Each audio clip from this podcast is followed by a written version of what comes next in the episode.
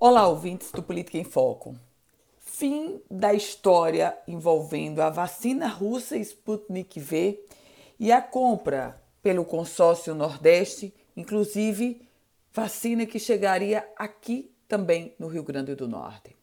O governador do Piauí e presidente do consórcio Nordeste, Wellington Dias, do Partido dos Trabalhadores, anunciou a suspensão da compra de 37 milhões de doses da vacina contra a Covid-19 e a vacina russa. Essa decisão ela foi adotada depois de uma reunião com o Fundo Russo de Investimento Direto, que é o responsável pelo imunizante. Esse acordo foi suspenso depois que a própria Agência Nacional de Vigilância Sanitária não autorizou o uso do imunizante e depois que as cortes de contas de alguns estados brasileiros, inclusive aqui do Rio Grande do Norte, emitiram posicionamentos contrários à compra da vacina russa Sputnik.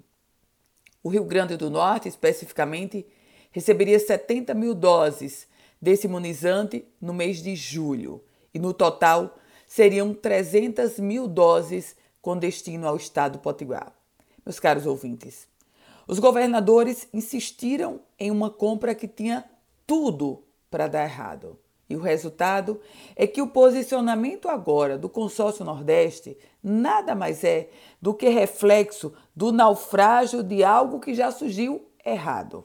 Ora, o governo federal é quem organiza e custeia o Plano Nacional de Imunização. Os governadores, estranhamente, do consórcio Nordeste, estavam querendo ignorar esse custeio por parte do governo federal e comprar a vacina russa que não foi aceita pela Agência Nacional de Vigilância Sanitária. A Sputnik V é vista com toda desconfiança e sobre todos os aspectos.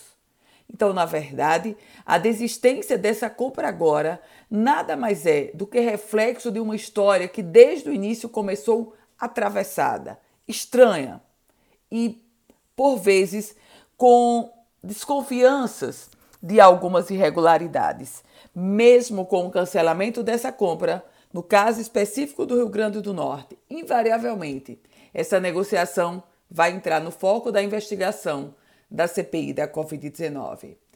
Eu volto com outras informações aqui no Política em Foco com Ana Ruth Dantas.